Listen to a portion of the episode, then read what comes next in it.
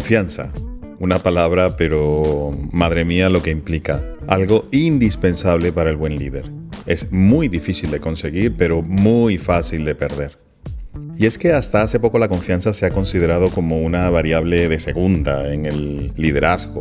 Antes siempre se ha puesto el mensaje, la imagen, las formas, el estilo, pero la sociedad actual ha cambiado y pide otras cosas a sus líderes, sean dentro del trabajo, líderes en cuanto o dentro de grupo de amistades, familiares e incluso en los líderes políticos. Cuando digo líderes hablo de personas, pero también de marcas, de empresas y organizaciones líderes en su campo.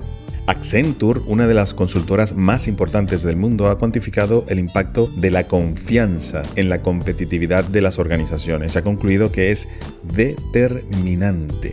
Pero yo me pregunto, ¿qué es realmente la confianza? Porque mm, a veces a un amigo, a una persona llegada le decimos, hombre, confía en mí. Parece una frase sencilla, pero encierra muchos factores en ella. Es algo más, mucho más complejo de lo que parece.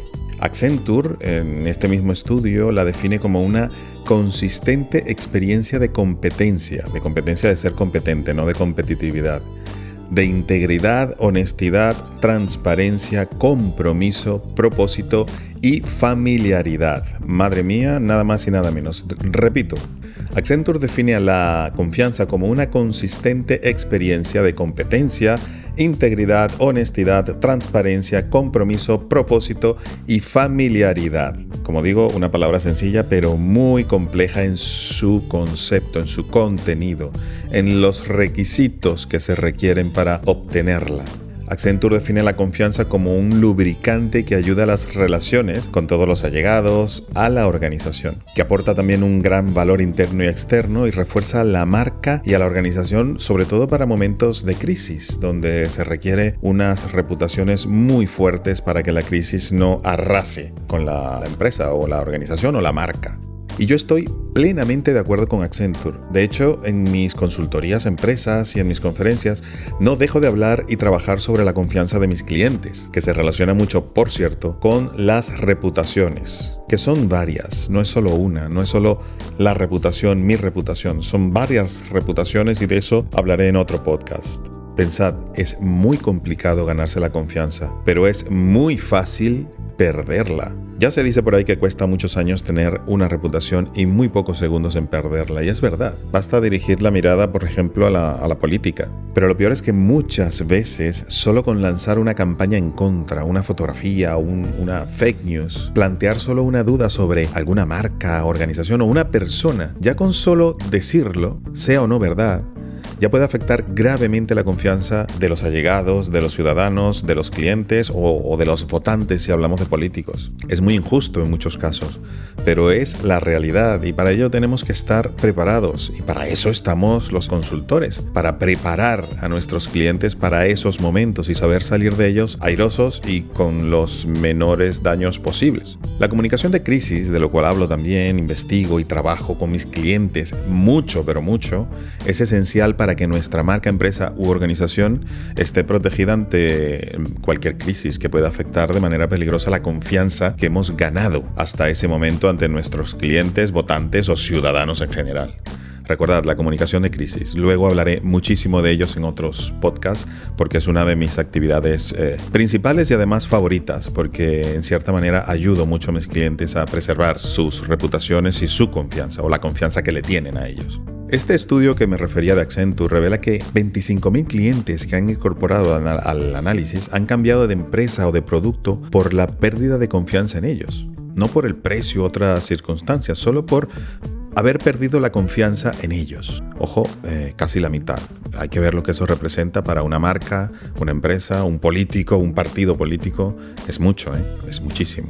Esto mismo lo podemos trasladar a un gerente de una empresa o a, o a una persona dentro de su familia, dentro de su círculo de amistades. Si se pierde la confianza en nosotros, perdemos muchísimo camino ganado, a veces por muchos años, y lo perdemos en un instante. Y por cierto, un campo o una actividad que se ve muy pero muy afectada por la confianza son los medios de comunicación. De hecho, en mi opinión, es su mayor activo.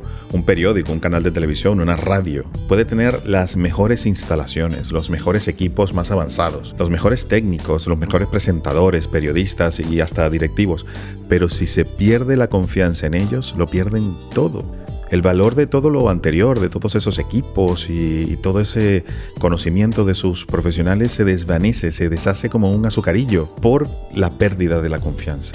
Por todo esto, la confianza debe ser incorporada, en mi opinión, en la gestión de la cultura de la organización de todas, de todas ellas, pero eso sí, con una estrategia definida y llevada adelante por profesionales.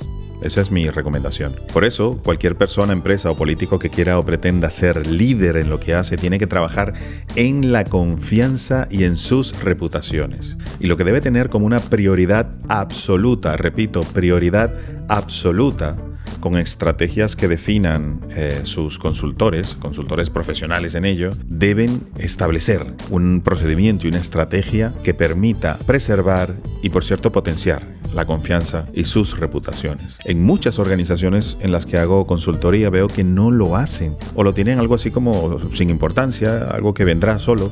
Y la verdad es que me espanta, me espanta porque ponen en riesgo años de trabajo, años invertidos en esfuerzo, en, equipos, en personal, en estrategias, en reuniones, en tiempo. ¿Cuánto vale eso? ¿Cuánto vale eso? Todo, todo para una empresa. Y se puede perder en un 3 Generalmente las empresas, organizaciones y políticos, que también partidos políticos que entran dentro de este, de este formato, tienen prioridades diferentes como vender, vender más, ganar más votos, tener una buena imagen, quedar bien con sus clientes o, votantes, o ganarle a su competencia. Y resulta que parece mentira, pero a veces no se dan cuenta que la confianza y sus reputaciones es la parte más importante, lo más esencial para conseguir todo eso. Y para mí debería ser súper, ultra, mega prioritario tener una estrategia llevada por profesionales que precisamente desarrollen esa confianza dentro de la y fuera de la organización.